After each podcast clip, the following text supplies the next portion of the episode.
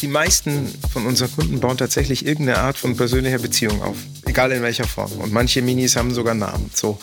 Und genau dieser Faktor an nicht rationalen, eben an emotionalen, der muss eben auch da sein. Ja? Und das sind dann vielleicht kleine Elemente, wo du dir denkst, okay, also rein funktional brauche ich sie gerade nicht, aber hey, es ist doch nett.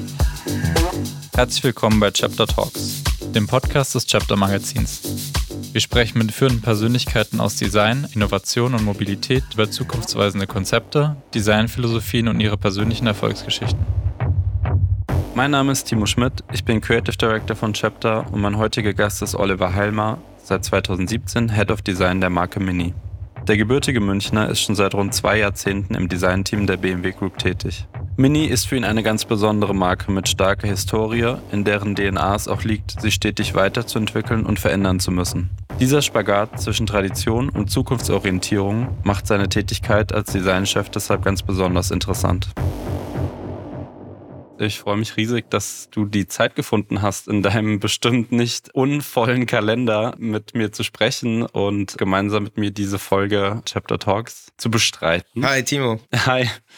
Ich habe gerade dich ja schon kurz vorgestellt im Intro. Mhm. Du bekleidest den Posten schon seit 2017, den du aktuell inne hast. Ja. Das ist ja jetzt schon eine ganz schöne Weile. In der Zeit hat sich wahrscheinlich schon einiges bei Mini getan. Mich würde vor allem interessieren, was sich im Design getan hat. Kannst du vielleicht kurz umreißen, was du schon alles erlebt hast bei der Marke Mini? Gerne, sehr gerne. Also grundsätzlich ist, wie du weißt, Zeit ja relativ. Und im Automobilbau sind drei Jahre irgendwie gar nichts, ja, gefühlt, äh, weil wir natürlich ganz andere Entwicklungszeiten haben als wenn man jetzt das mit Mode vergleicht oder so. Mhm. Dennoch ist einiges passiert. Ich habe im September 2017 äh, hier in, in München dann wieder angefangen und bin auch direkt auf die IAA, habe zwei Concept Cars vorgestellt, den Mini Concept GP und den Mini Concept Electric, zwei komplett ja konträre Welten irgendwie. Das war so der Einstieg. Aber genau so ist, ist Mini auch. Und was habe ich begleiten dürfen? Ehrlich gesagt, wir haben uns in den, in den letzten Jahren neben, neben Facelifts, also Modellzyklusüberarbeitungen, haben wir uns die meiste Zeit wirklich mit der neuen Mini-Generation befasst. Das dauert tatsächlich noch, deswegen eben relativ, ja, Zeit.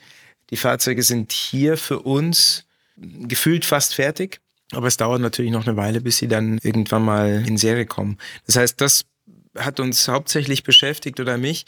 Und neben so konkreten Serien-Zukunftsthemen natürlich auch andere Themen wie äh, Visionsfahrzeuge. Der Mini Vision Urbanout zum Beispiel war auch etwas, da haben wir aus einer, ähm, naja, Marken- Designvision abgeleitet, haben wir uns mit dem Thema Mobilität in 2030 oder, oder später sogar äh, befasst und das aus einer ganz anderen Perspektive heraus. Der Mini ist nun mal so ein ikonisches Design. Ich glaube, jeder, der diesen Namen hört, hat direkt das Bild des Autos ja. im Kopf. Du hast gerade schon erwähnt, die Concept Cars. Wie muss man sich das vorstellen, wenn so ein Mini-Concept Car vorgestellt wird? Schreien dann alle so Wahnsinn? Das haben sie jetzt gar nicht erwartet? Oder wie geht ihr generell damit um, dass dieses Auto eigentlich schon so ein Blueprint in den Köpfen ja. der Leute ist? Das ist in der Tat äh, schwierig und es ist Fluch und Segen zugleich.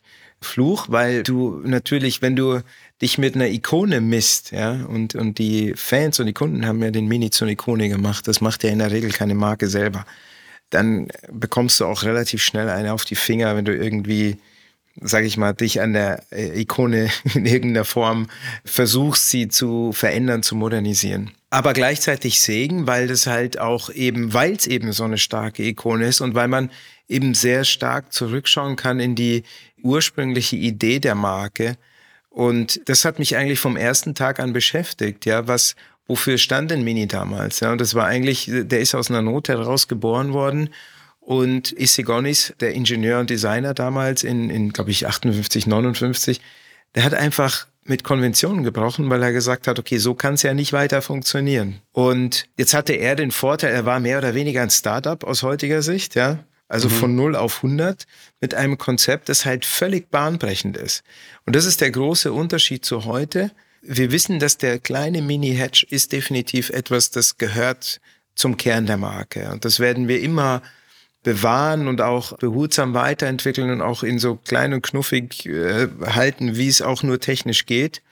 Und gleichzeitig, wenn wir uns aber mit Mobilität im Allgemeinen äh, befassen, dann muss man auch sehen, dass sich im Prinzip die Gewohnheiten jetzt schon geändert haben und, und das noch viel stärker, ja. Und ähm, der, der Bedarf, dass du mit Freunden irgendwie unterwegs sein kannst, der ist unverkennbar da. Und wir sehen ja auch, egal in welchem Segment und egal in welcher Marke, zweitürige Fahrzeuge gehen im Verkauf zurück, weil sie einfach weniger praktisch sind. Und ähm, nochmal dann zurück zum Ursprung. Warum befassen wir uns mit so, naja, so einem Konzept, ungewöhnlichen Konzept aus Minisicht wie den Urbanauten?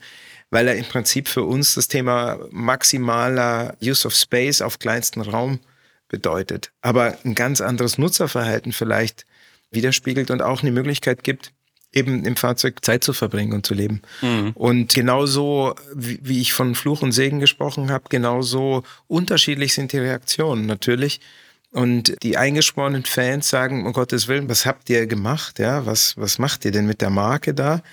Und andersrum wieder Leute, die sich mit Autos gar nicht befasst haben bislang, sehen den Urbanauten und sagen, okay, das ist jetzt endlich mal was, was irgendwie mich in irgendeiner Form anspricht. Mhm. Also es gibt beides. Und das Gute ist, und das ist auch das, was man nie missverstehen soll, das Gute ist, dass es, dass wir da von einer Erweiterung sprechen, einer möglichen Erweiterung der Marke und nicht einen, sozusagen einen Ausschluss eines anderen Konzeptes.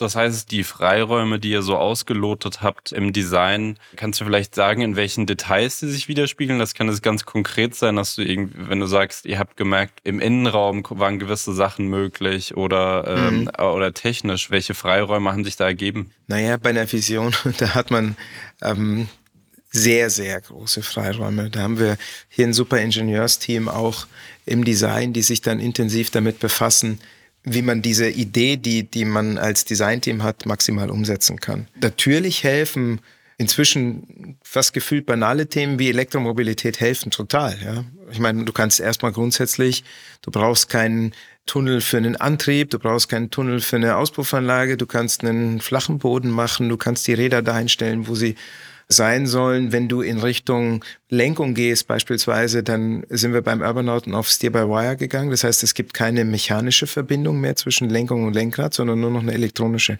Mhm. Dadurch kannst du natürlich da vorne auch alles das, was du jetzt eben im Prinzip zubauen musst, das lässt du einfach weg. Und dadurch kannst du einen Innenraum tatsächlich auch so gestalten, dass du auf eine Nettofläche kommst, die einfach sensationell ist. Ja. Du hast in einem Interview für eine der letzten Ausgaben von Chapter einen ganz schönen Satz gesagt, den ich an der Stelle gerne mal vorlesen würde. Und zwar lautet er, wir könnten und sollten es uns öfter erlauben, mutiger zu sein.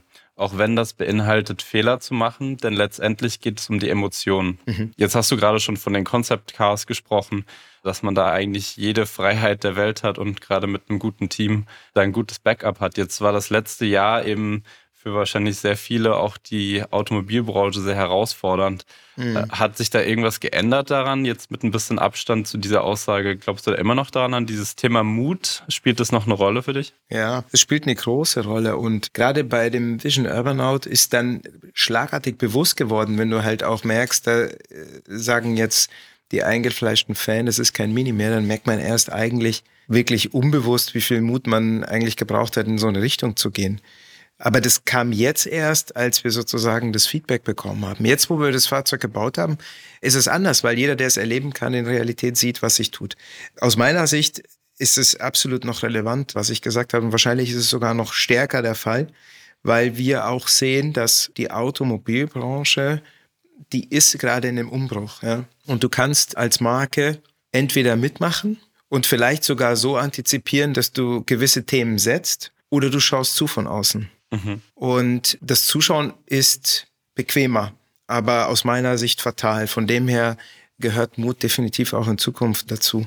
In unserem Podcast haben wir das Thema Luxus, das immer wieder aufpoppt und gerade für uns auch immer interessant ist im Thema in der Verbindung mit Automobil.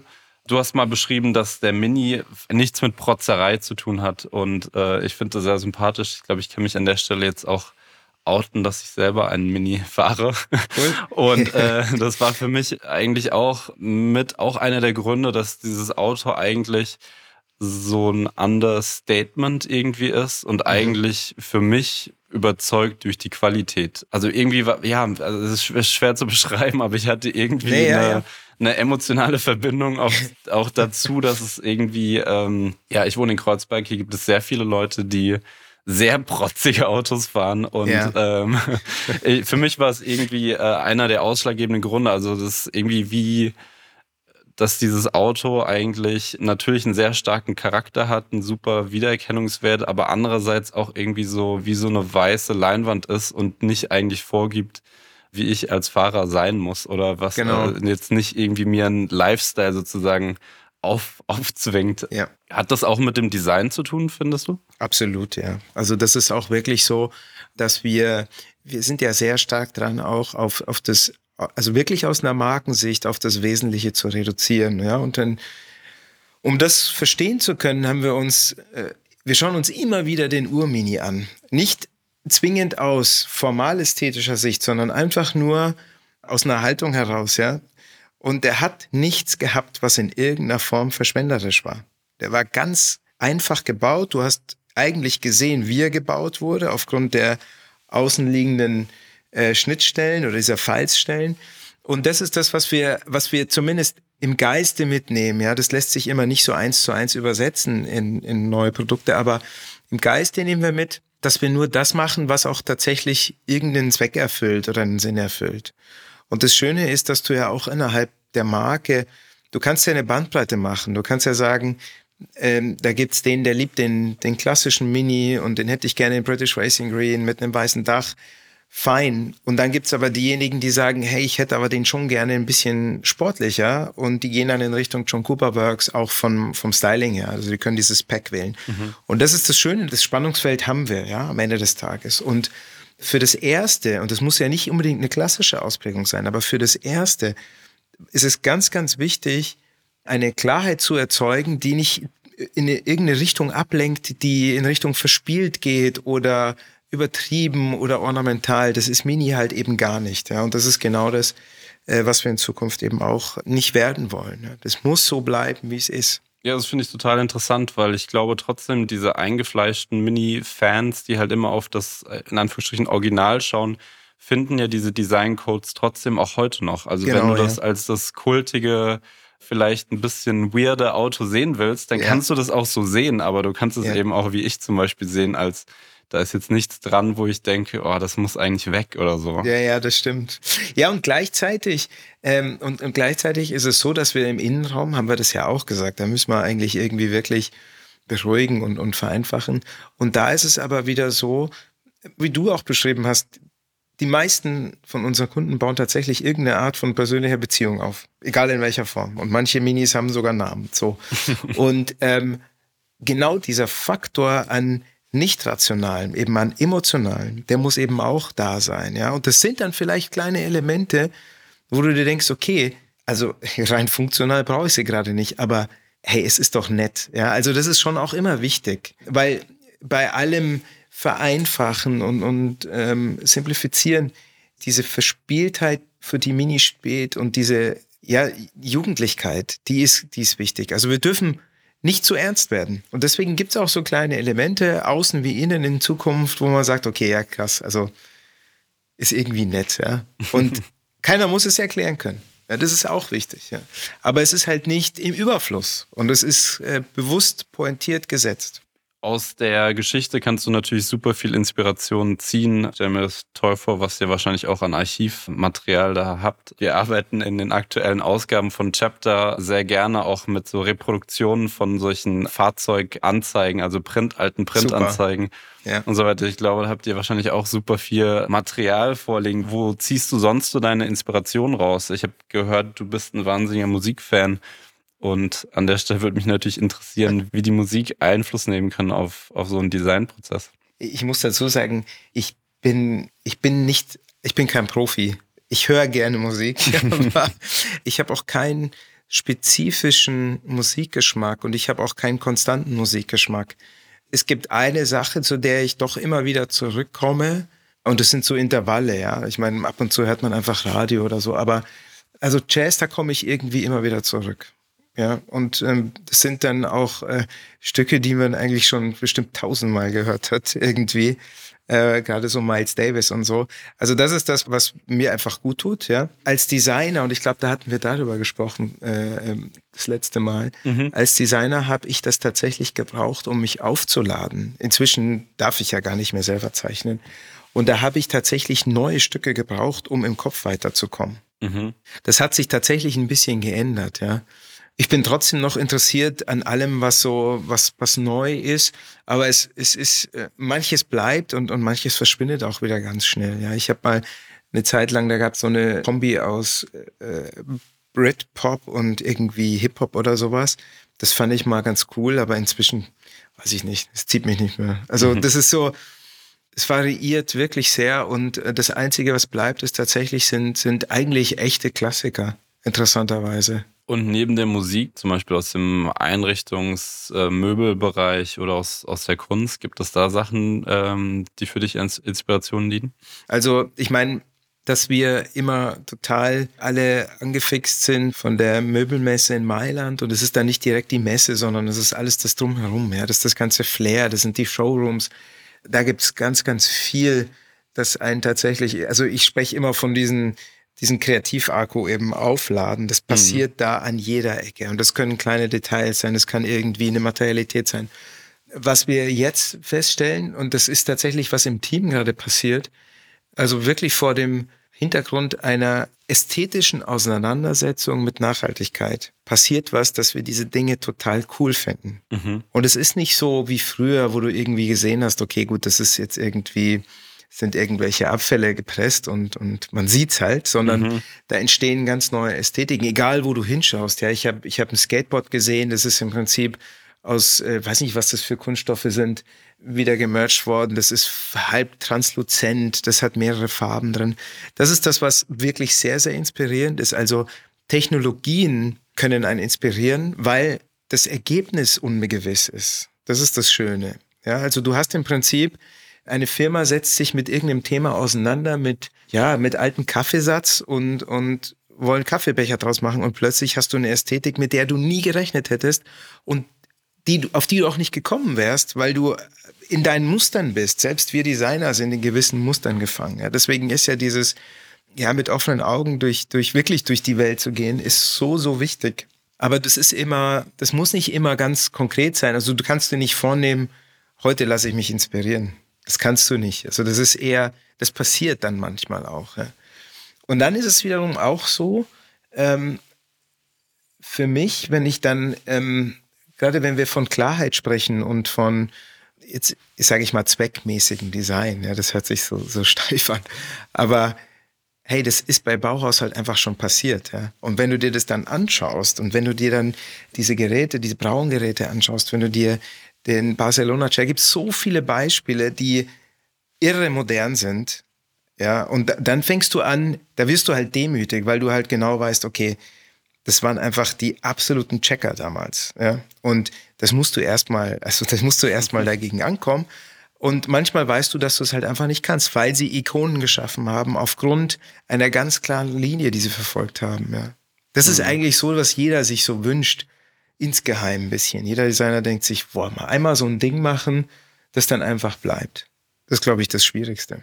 Ja, du hast ja gerade auch schon diese Funktionalität angesprochen, die in einem guten Design innewohnt. Wie würdest du das sagen? Ist so ein Design, das dann nicht funktional ist, dann gleichzeitig wertlos? Oder wie würdest du da dieses Spannungsfeld zwischen, was wir auch beschrieben haben, als was vielleicht eine kleine Spielerei ist an einem Design? Naja, also ich, ich wertlos würde, ich würde es nicht als wertlos erachten, aber wenn, für mich wäre es schon wichtig, dass, sagen wir mal, der Sinn, also der Grund, weshalb du was gestaltet hast, dass der auch, dass dieser Zweck auch erfüllt ist. Ja? Also wenn du eine Saftpresse machst, dann sollte die halt so funktionieren und nicht mhm. einfach schön sein und der Saft sollte auch nicht irgendwo an anderen Ecken rauskommen, wo es nicht geplant ist. Jetzt mal ganz einfach gesprochen. Das heißt aber nicht, dass da Elemente dran sein können, die einfach tatsächlich nur der, in Anführungsstrichen, der Schönheit dienen. Aber der ursprüngliche Zweck muss erfüllt werden und zwar ohne Kompromisse. Ziemlich klar. Also wenn du irgendwas gestaltest und du musst dem anderen erstmal erklären, ja, Da musst du jetzt erst da mit der dritten Hand noch festhalten, damit es funkt also, funktioniert. Dann hast du versagt. Also für mhm. mich ist das schon wichtig. es ist total wichtig, dass das Design und der Zweck dahinter äh, erfüllt wird. Wie, wie siehst du in dem Zusammenhang denn die Rolle des, des Autos selbst ähm, in der Zukunft? Also das Mobilitätsangebot wird ja immer größer. Ja. Hast du da eine, eine, Vorstellung davon, wo das Auto sich da einordnet, in dem klassischen Sinn, wie wir Autos heute benutzen? Ja, ich habe eine Vorstellung, ich weiß aber nicht, weil die, die, also ich weiß nicht, wie, wie lang diese Halbwertszeit dieser Vorstellung ist. Es kann sein, dass das nächstes Jahr wieder anders ist ich stelle fest, also und das ist, glaube ich, in jeder größeren Stadt so, es gibt Gebiete in, in den Innenstädten, fragst du dich, warum du überhaupt ein Auto brauchst, ja, mhm. weil im Prinzip die Infrastruktur äh, Parken erschwert, weil die Infrastruktur vielleicht äh, Fahrrad oder andere öffentliche Verkehrsmittel hat auch einfach gut funktionieren, dann hast du, dann hast du die Notwendigkeit nicht. Aber sobald du ein bisschen weiter rausgehst, da musst du noch nicht mal ganz aufs Land gehen. Da reicht schon irgendwie so ein suburbanes Umfeld, da, da ist Auto einfach Mittel zum Zweck nach wie vor. Ja? Und ähm, für, ich klar, gerade in Deutschland ist es natürlich auch immer ein Statussymbol. Und ähm, das ist auch nicht nur in Deutschland so, sondern auch in anderen Ländern. Ich weiß es nicht, wie schnell sich dann so ein, so ein Städtebild und auch so ein Mobilitätsverhalten ändert. Ich denke mal, der nächste Sprung wird wahrscheinlich ein technologischer sein, ist meine Vermutung. Mhm. Aber solange du selbst fährst und solange du weil du eben vielleicht Familie hast oder so, eben nicht mehr in der Innenstadt wohnen kannst, ja, da, da wirst du eine individuelle Mobilität brauchen, egal in welcher Form. Und ähm, genau dieser Zeitpunkt dieses Technologiesprungs ist für mich nicht abschätzbar. Gar mhm. nicht. Aber ich habe auch Freunde, die wohnen wirklich, also sehr auf dem Land, sage ich mal. Da, die Diskussion wird da gar nicht geführt, ob Auto oder nicht. Mhm. Das ist total klar, das wird gebraucht, fertig. Ja. Und ähm, ich meine, wir schauen natürlich, und es sind nicht wir im Design, das sind natürlich hier, das ist Marketing und Vertrieb, die schauen sich alle Märkte an, wie sich Märkte entwickeln. Das hat man schon, hat man schon gut im Blick, ja, und versucht auch tatsächlich zu antizipieren, wie sich Märkte entwickeln werden.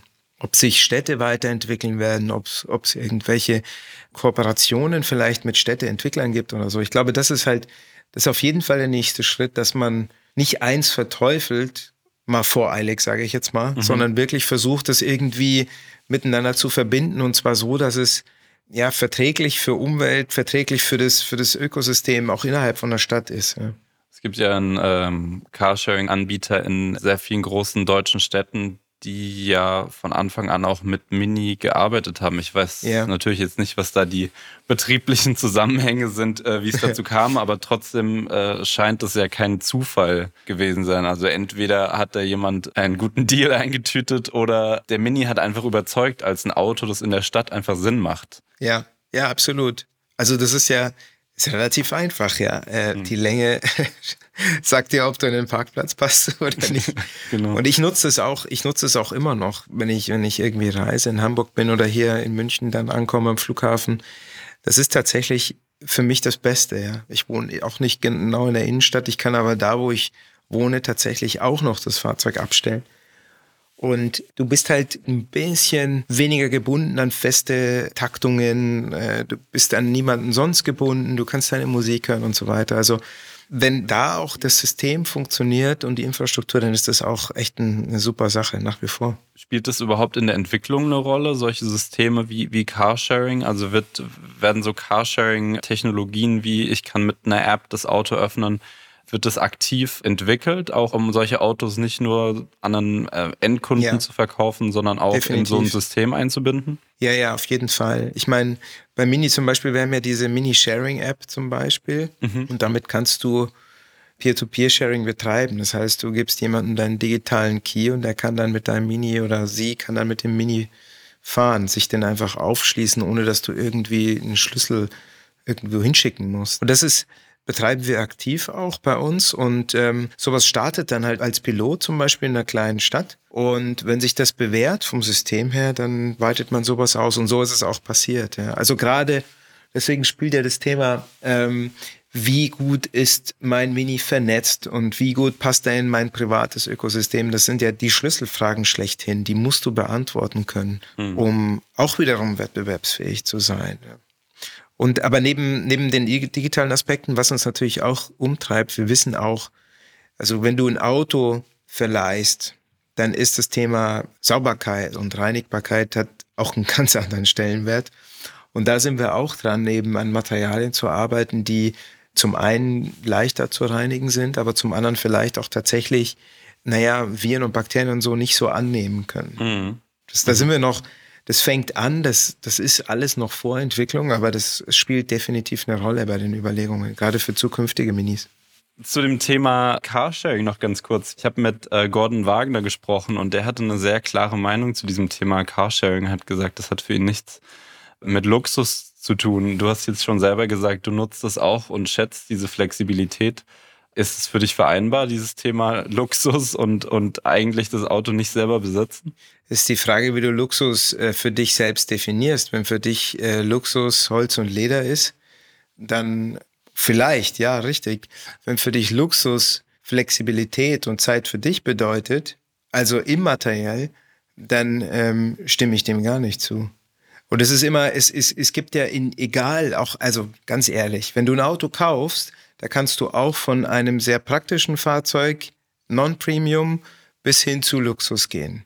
Also wenn du sagst, pauschal Automobilität bedeutet nicht Luxus, ist es genauso falsch, wie wenn ich sage, Carsharing ist nicht Luxus, weil auch da wird es unterschiedliche Ausprägungen geben. Ich denke mal, dass das doch sehr viel differenzierter zu betrachten ist als nur Ja oder Nein. Was bedeutet für dich selber denn Luxus? Gibt es irgendwas, was du dir ab und zu gönnst, wo du sagst, das ist jetzt äh, für mich persönlich ein, ein Luxus, auch wenn es vielleicht nur ein ganz kleines Extra ist?